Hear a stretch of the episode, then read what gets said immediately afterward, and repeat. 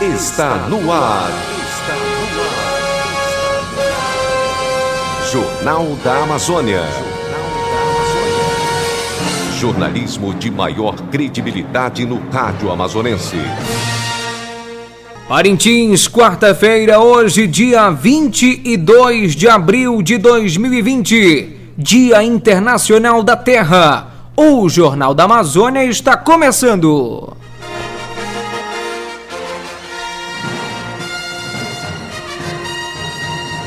Confira os destaques desta edição. Estudantes da rede estadual devem atualizar endereço por meio de aplicativo para receber kits merenda em casa. Fiocruz aponta que 73% das notícias falsas sobre o coronavírus são vinculadas pelo WhatsApp. Manacapuru terá container frigorífico para abrigar corpos de vítimas de Covid-19. A carga de atendimentos nos hospitais e postos da cidade aumenta e mostra que Parintinense não cumpre medidas de prevenção. Amazonas prorroga restrição em serviços não essenciais e ao transporte interestadual e intermunicipal. Caixa Econômica Federal antecipa pagamento da segunda parcela do auxílio emergencial. Estas e outras notícias você acompanha a partir de agora no Jornal da Amazônia.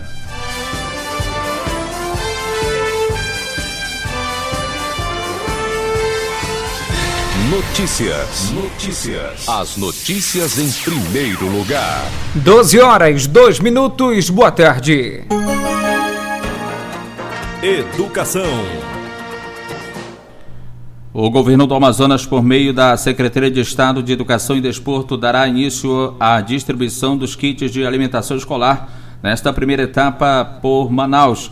O primeiro passo para receber o benefício do programa Merenda em Casa é a atualização do endereço do estudante, que deve ser feita por meio de um cadastro rápido no aplicativo SASI. A atualização na plataforma, que está sendo utilizada durante o combate à pandemia no estado, vai permitir que as entregas sejam feitas nas residências dos estudantes. Os endereços devem ser atualizados já a partir desta quarta-feira, dia 22. Ao baixar o aplicativo, os estudantes, pais ou responsáveis devem estar de posse do número de matrícula de cada aluno de, da residência. Quem não realizar a atualização do endereço não receberá o benefício que vai ser enviado por meio de um sistema delivery. Para que sejam evitadas aglomerações, o número de matrículas podem ser obtidos no boletim do aluno e serão disponibilizados também no site da Secretaria de Educação www.educação.am.gov.br. Além do número de matrícula, é fundamental que o cadastro seja feito no endereço em que será realizada a entrega, para que a ferramenta de geoferenciamento faça a leitura das coordenadas. Lembrando que vale também para o interior. O Conselho Nacional de Secretários de Educação divulgou no dia 20 uma nota pública em que reitera o trabalho para encontrar soluções que permitam a manutenção do período letivo em tempo de isolamento social em função da pandemia da Covid-19. Segundo a nota, o CONSED segue defendendo o isolamento social por determinação dos governos estaduais e recomendação da Organização Mundial da Saúde. Enquanto isso, procura ações como oferecimento de ensino remoto e um planejamento do retorno às aulas presenciais que possa mitigar as perdas e para garantir a aprendizagem de nossos estudantes. O Conselho diz não ter apoio do MEC neste sentido. A entidade representativa das secretarias estaduais de educação reforça ainda a necessidade de um ajuste no cronograma da edição do Exame Nacional do Ensino Médio, o Enem. 12 horas e 4 minutos. Religião.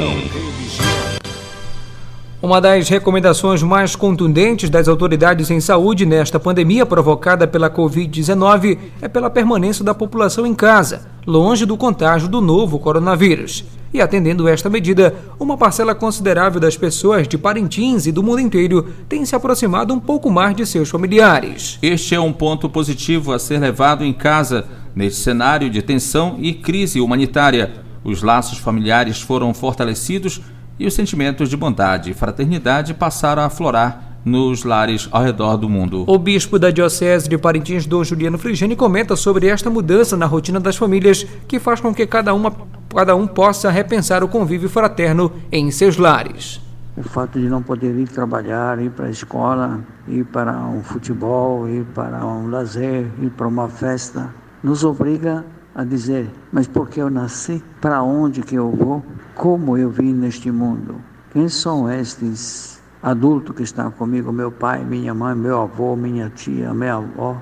Quem são estes filhos que nasceram de mim? O que, que eu posso dar para eles? Este mundo que está aí é uma ameaça, sim, mas aqui nós não estamos preocupados de saber quem é o culpado. Mas quando a gente volta em casa, o que é que encontramos? Encontramos uma prisão ou encontramos um lugar onde a gente pode redescobrir a beleza desta obra extraordinária que Deus criou? Quando criou a família, Deus não disse que era bom, disse que era muito bom. Então, muitas vezes a nossa correria, nossos afazeres, os nossos amigos, os colegas de trabalho, de escola, de universidade, nos afastam dos nossos familiares nos afastam da origem até da nossa fé que nós respiramos e absorvemos desde pequenos e que depois relegamos lá, não? quando a gente é pequeno, gosta de rezar, gosta de obedecer, mas depois eu cresci, agora sou adulto, tenho responsabilidade, tenho que estudar, tenho que me formar, tenho que comprar algo melhor para minha família, tenho que ganhar mais dinheiro. E sim, mas esta pandemia que não toca uma família ou outra, está tocando o mundo inteiro. E acredito que o Papa já nos deu muitas indicações dizendo que não vamos nos iludir que nós somos donos da nossa vida, que nós podemos é, fazer dela o que quiser. Nós nascemos porque fomos amados e quem é cristão, que é batizado, renasceu pela água e pelo Espírito Santo como filhos de Deus. Dom Juliano destaca ainda que nesta nova dinâmica de convivência familiar e social é necessário se afastar de males tão cruéis quanto ao vírus causador da pandemia. Com certeza iremos aos poucos encontrar uma convivência, mas sempre nos protegendo do mal. E o mal não é somente este vírus, o Covid-19. O mal é voltar ao individualismo, voltar ao vírus do egoísmo, diz o Papa, voltar ao vírus da indiferença. Como é importante todos os gestos que estão nascendo entre nós, pessoas que inventam momentos de ajuda às pessoas mais carentes tem pessoas que, por exemplo, estão fornecendo ao hospital instrumento para defender os médicos, os enfermeiros, os que lá trabalham. Mas, sobretudo, eu digo redescobrir a beleza do relacionamento com um Deus que veio e entrou na nossa história, entrou para partilhar conosco o dia a dia e partilhar conosco também o limite da nossa vida. Porque a gente sempre tem, pensa que tem muito tempo ainda na frente para fazer A, B, C, D, tenho que fazer isso, aquilo. E aí esses nossos projetos ficaram todos cortados. Mas a vida não é se lançar lá, no futuro e pensar que quando vai terminar tudo a gente volta a viajar, a ter dinheiro, a poder se divertir. Todo mundo pensa de poder voltar a ser como antes. Acredito que este é um tempo que não pode nos deixar como antes. Nós podemos, se não podemos encontrar os outros, podemos encontrar a verdade de nós mesmos e entrar profundamente na nossa vida e ver o que é que tem valor, o que é que estou privilegiando na minha vida, o que é que até agora é que construir. Então, é, é o momento esse aqui para não ser desperdiçado, porque nunca ficou tão evidente no mundo inteiro que sem se unir a humanidade se perde. A Pastoral da Criança, organismo da ação social da Conferência Nacional dos Bispos do Brasil, CNBB, participou nesta quarta-feira, de 22 de abril, de uma oração interreligiosa feita por crianças e líderes religiosos em prol ao fim da pandemia global da Covid-19. A live promovida pela Rede Global de Religiões pelas Crianças foi transmitida pelo canal no YouTube e pelo Facebook. Líderes religiosos e crianças de sete religiões rezaram juntos por todos os afetados pela pandemia do coronavírus. Segundo o coordenador da Pastoral da Criança na Diocese de Parintins, Romissu Costa, este é um momento especial de solidariedade, cura e esperança renovada para as crianças do mundo todo. Sabemos que as nossas visitas e celebrações de vida são momentos importantíssimos para estarmos perto e cuidando de nossas crianças em questão de saúde física e espiritual. Mas continuamos unidos em oração, pedindo a proteção do nosso Deus, a todas as crianças e grávidas da nossa diocese e do mundo inteiro. Deus ama responder à oração quando seu povo clama, como diz nosso Santo Padre Papa Francisco, que nos encoraja a nos aproximar de maneira sincera à misericórdia de Deus, na confissão e a rezar especialmente por quem vive na provação por causa da pandemia. Que estejamos unidos em oração, principalmente pelos nossos irmãos que vivem em situações de vulnerabilidade para que de fato tenham vida plena. Com fé, autocuidado e responsabilidade social e eclesial, vamos vencer essa doença. Sigamos sempre lembrando que a esperança não decepciona e para ela caminhamos confiantes em oração.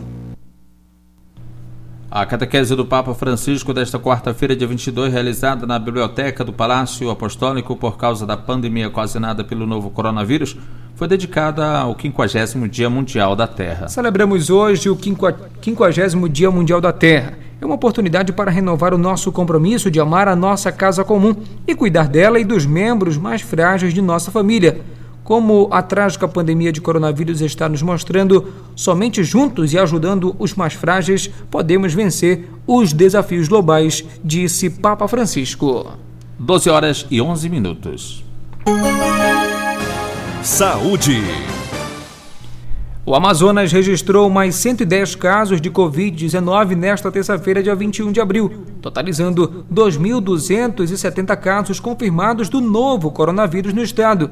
Também foram confirmados mais oito óbitos pela doença, elevando para 193 o total de mortes. O boletim aponta que 1.170 pessoas com diagnóstico de Covid-19 estão em isolamento social ou domiciliar, o que corresponde a 51,5% dos casos confirmados no Amazonas. De segunda para terça-feira, mais 91 pessoas se recuperaram da doença e estão fora do período de transmissão do vírus, totalizando agora 726 pessoas recuperadas. Outros 290 testes estão sendo processados no Laboratório Central de Saúde Pública do Amazonas, LACEN as informações foram repassadas durante a transmissão ao vivo pelas redes sociais do governo do Amazonas. Na ocasião, a secretária da Suzan, Simone Papaz, destacou que o governo do estado tem reforçado as ações de vigilância e assistência no interior, em especial ao município de Manacapuru, que já contabiliza 218 casos confirmados e 12 óbitos. Do total de casos confirmados no Amazonas, até esta terça-feira, 1.809 são de Manaus e 461 do interior do estado. E já são 2.000 ou 2.741 mortes registradas para o coronavírus no Brasil. O número aumentou em 166 óbitos nas últimas 24 horas. Já o número de contaminados subiu para 43.079 nesta terça-feira, dia 21, crescimento de, do, de, 2 mil, de mais de 2 mil casos em relação ao dia anterior. A taxa de letalidade entre os infectados foi de 6,4%, acima do registrado na segunda-feira. Os novos números de boletim epidemiológico do município de Parintins desta terça-feira, dia 21, sobre casos de Covid-19, voltaram a trazer preocupação e alerta, embora muitos ainda não tenham atentado para o perigo que a doença pode provocar se chegar a se disseminar com mais intensidade. De segunda-feira para terça-feira foram mais 15 casos notificados. Os números de des... é, o número de descartados permanece em 76 Casos confirmados avançou de 21 para 29. O boletim apresenta ainda que 12 pessoas foram tratadas. O número de pacientes em tratamento não teve muita alteração, aumentou de 13 para 14. Pacientes internados diminuiu de 22 para 20, mas o número de pessoas em monitoramento voltou a ter um salto amplo, ou seja, de 523 subiu para 598, um total de 75 a mais. Com a inclusão de casos positivados com teste rápido, o que se pode notar é um crescimento no número de pessoas infectadas pela Covid-19 e também as que estão em monitoramento. Em termos de pandemia do coronavírus, a população indígena fica mais exposta à infecção e propagação do novo coronavírus, porque os indígenas possuem baixa imunidade e se encontram no grupo de risco de contaminação por serem mais suscetíveis e vulneráveis ao contágio. Em Parintins é visível o trânsito de indígenas não aldeados, inclusive muitos deles morando na casa do índio sem assistência de saúde ou medidas preventivas como forma de evitar que eles se infectem e não disseminem a Covid-19 no local. O A reportagem procurou o coordenador do DICEI, Distrito Sanitário Especial Indígena de Parintins, José Augusto Nega, que fala sobre o assunto. O DICEI Parintins, como todo o DICEI e o sistema de saúde indígena, ele foi criado para atender a população indígena aldeada, que é financiada pelo SUS. Quando você reside na cidade, vocês têm um endereço fixo, você mora num bairro, numa zona de atuação de uma equipe do programa de saúde da família, que geralmente ele é administrado pelos municípios. Então aquele cidadão, ele passa para um outro sistema de saúde. Tudo é SUS, porém são sistemas sistemas diferentes. É o PSF e o SAS e SUS. O PSF é o Programa Saúde da Família, que todo cidadão urbano é cadastrado e tem acesso. E o sistema SAS e SUS, que é o subsistema de saúde indígena do SUS. Esse é para as terras indígenas. A responsabilidade e o campo de atuação do DICEI é com os indígenas aldeados dentro das terras indígenas e aqueles indígenas que o DICEI, porventura, tem que removê-los de lá para a cidade para uma complementação de atenção básica ou para um tratamento de média ou de alta complexidade que não é oferecido pelo DICEI. O DICEI ele se limita à atenção básica, assim como o PSF. Uma pesquisa feita pelo, pela Fiocruz aponta que o WhatsApp é uma ferramenta mais utilizada para divulgação de fake news a respeito da pandemia de coronavírus. Pelo aplicativo de troca de mensagens circulam mais de 73% das informações e notícias falsas sobre a doença. Outros 15,8% foram informações publicadas no Facebook e cerca de 10% no Instagram. De acordo com a pesquisadora Cláudia Garaldi, a maior parte das notificações recebidas traz receitas caseiras para prevenir ou tratar a doença. O aplicativo permite o número de fotos, vídeos e mensagens de texto e está disponível para celulares Android quando, ou seja, quanto para iPhone.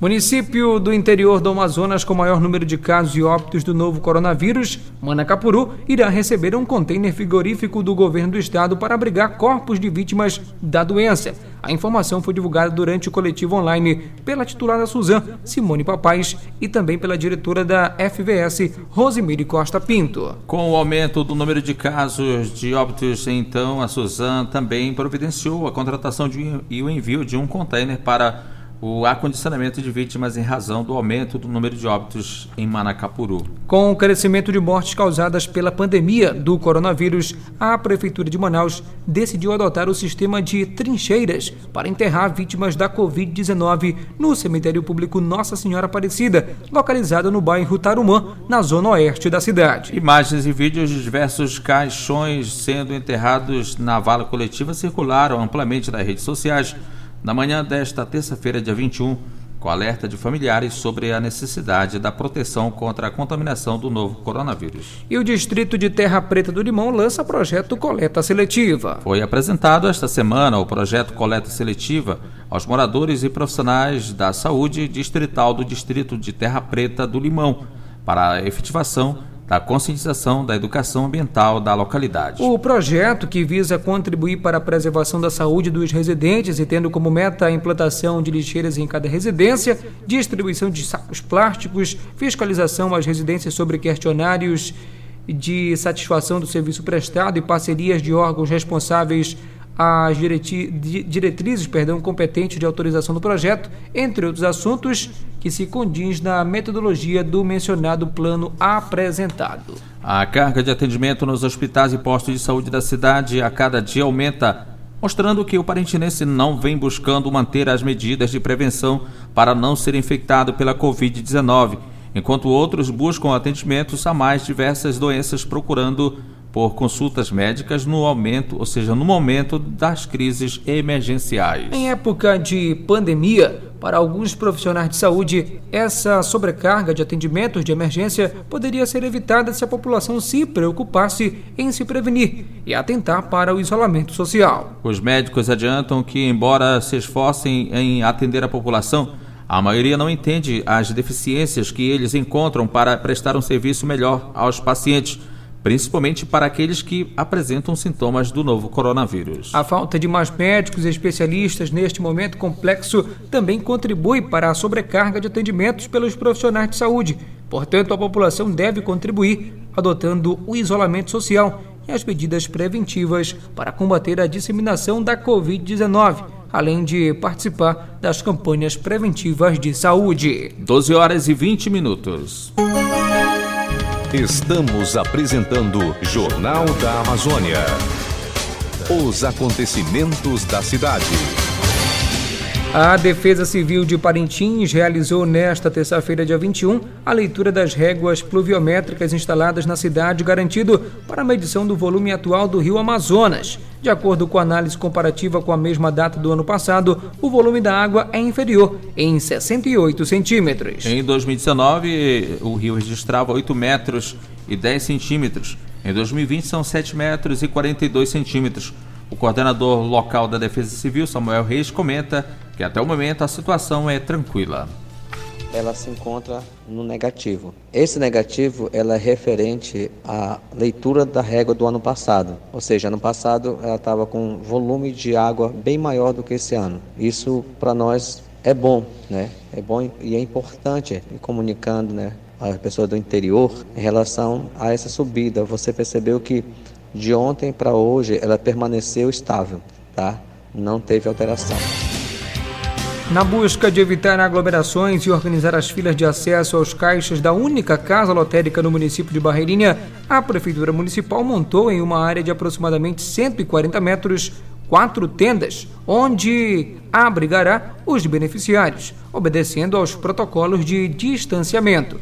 A estrutura conta com bebedouros, banheiros químicos e a disponibilidade de profissionais de saúde para atuar em uma eventual emergência médica. O prefeito municipal Glênio Seixas afirma que neste momento de crise, este serviço torna-se essencial para a sobrevivência dos barreirenses. Dando continuidade às medidas para evitar a circulação e a aglomeração de pessoas, como forma de prevenir a disseminação do novo coronavírus causador da Covid-19, o governo do Amazonas prorrogou, até o dia 30 de abril, a suspensão do funcionamento de estabelecimentos comerciais e serviços não essenciais e de recreação e de lazer, bem como os dos serviços de transporte intermunicipal, interestadual ou terrestre de pessoas. A determinação consta no decreto estadual número 42.216, publicado na edição do Diário Oficial do Estado no dia 20 de abril. Conforme decreto, segue mantido o funcionamento de estabelecimentos e serviços essenciais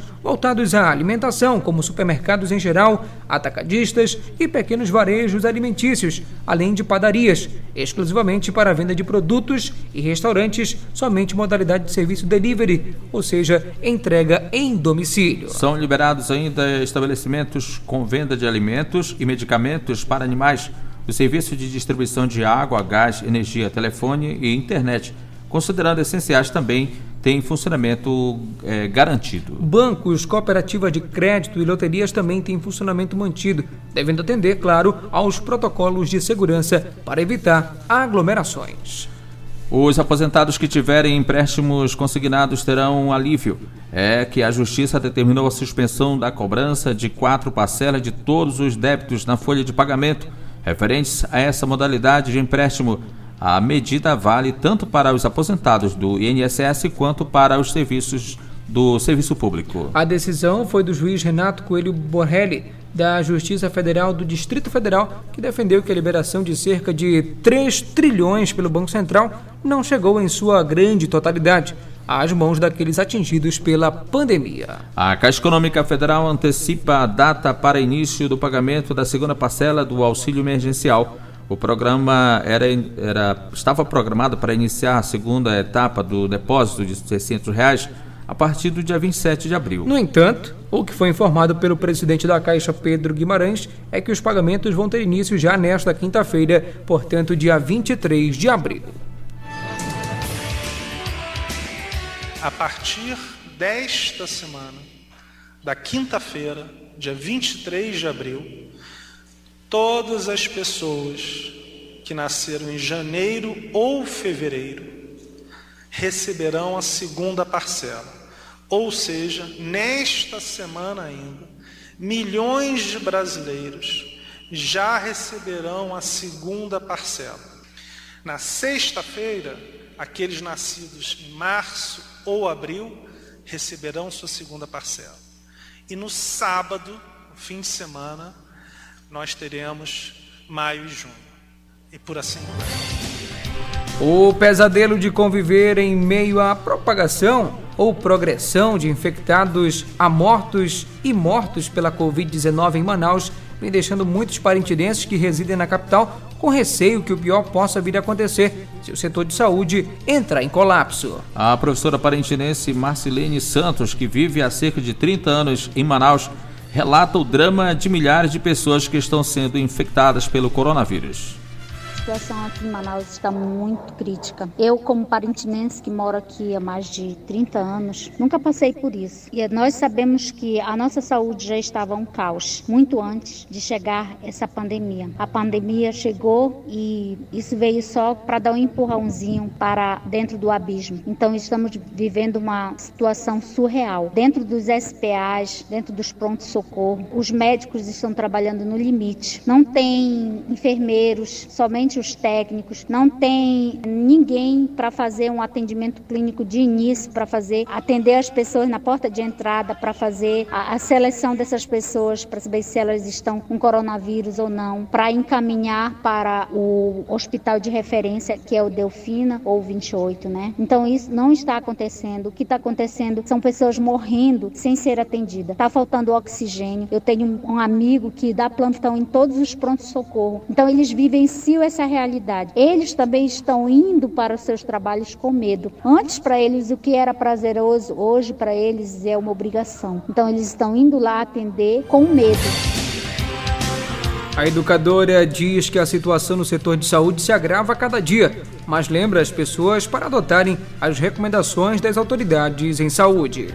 Eles não têm IPIs, material adequado para trabalhar, além da falta do oxigênio que está faltando praticamente nos prontos-socorro, em todos os prontos-socorro dentro de Manaus. Então é isso, gente. Eu acho que a única solução e, e o que vem a própria organização de saúde vem pedindo desde o início, e os médicos mesmo, das pessoas que têm conhecimento científico, dessas pessoas aí que vêm falando para nós ficarmos em casa, fazermos o isolamento social. Esse isolamento social social não é para que eh, a gente deixe de trabalhar sem a necessidade, mas sim para que não haja a evolução desse vírus, para que esse vírus não venha contaminar mais pessoas, porque é para nós termos esse cuidado para não levarmos o vírus para dentro de casa e também para nós protegermos as pessoas que amamos, tanto os nossos amigos e os nossos familiares. Embora a Prefeitura de Parintins tenha tornado obrigatório o uso de máscaras nas ruas e espaços públicos do município para o combate ao coronavírus, o que se pode observar é que muitas pessoas não aderiram ao uso do acessório. Além disso, os que adotaram passaram a circular com mais intensidade pela cidade. A determinação do decreto número 027/2020, assinado pelo prefeito, tem validade até o dia 30 de junho. Embora a máscara seja um instrumento essencial para diminuir o contágio, muitos parintinenses continuam desobedecendo as recomendações preventivas e não usam o acessório de proteção. Segundo o decreto, se houver o descumprimento por parte dos cidadãos ou estabelecimentos considerados essenciais como supermercados, mercado, farmácia, padarias, repartições públicas e privadas que tiverem as atividades liberadas, podem sofrer sanções administrativas e até mesmo detenção por parte das autoridades policiais. É obrigatório ainda o uso de máscaras para taxistas, mototaxistas, condutores de triciclos ou qualquer tipo de transporte compartilhado, os quais também podem sofrer sanções administrativas e até mesmo detenção por parte das autoridades policiais. O decreto 27 também institui normas para estabelecimentos e repartições em funcionamento Dentre elas, cita-se a intensificação da higienização do ambiente, disponibilização de álcool em gel, 70% para os usuários, informações sobre procedimentos de higienização e uso de equipamentos de proteção individual pelos colaboradores. A falta de responsabilidade de muitas pessoas com a segurança da população pode ocasionar um risco muito grande se vier a acontecer a disseminação do Covid-19 no município gerando um colapso no setor de saúde, como já vem ocorrendo na capital Manaus. Ainda é visível verificar inúmeras crianças circulando na cidade ou até mesmo aglomeradas em quintais com outras pessoas sem qualquer tipo de proteção ou intervenção dos pais, que somente se darão conta do perigo que os menores correm ao contraírem a Covid-19. O isolamento, mesmo que em família que moram aglomeradas, pode ajudar a evitar o contágio pelo novo coronavírus. 12 horas e 30 minutos. Jornal da Amazônia. Jornal da Amazônia. Chegamos ao final do Jornal da Amazônia, uma produção e realização do Departamento de Jornalismo do Sistema Alforado de Comunicação, emissora da Fundação Evangelho Anunciante. Mesa de áudio Lian Cavalcante. Transmissores Didi Duarte. Reportagens Ednilson Maciel, Fernando Cardoso, Marcos Felipe, Neucilino Santarém e Rafaela Soares. Direção Executiva Padre Carlos Caridade. Coordenação de Programação Luceli Monteiro. A edição para Ednilson Maciel. Na apresentação de Marcos Felipe. E Ednilson Maciel. O Jornal da Amazônia é transmitido pelas emissoras de rádio do Sistema Alvorada de Comunicação, AM, FM e Rádio Online. O Jornal da Amazônia volta amanhã, às 12 horas. Alvorada, 52 anos, missão de informar, educar e evangelizar. Na sequência, você fica com o Padre Carlos Caridade com o programa Meu Cristo Jovem. Para você, uma boa tarde. Uma ótima tarde, boa quarta-feira.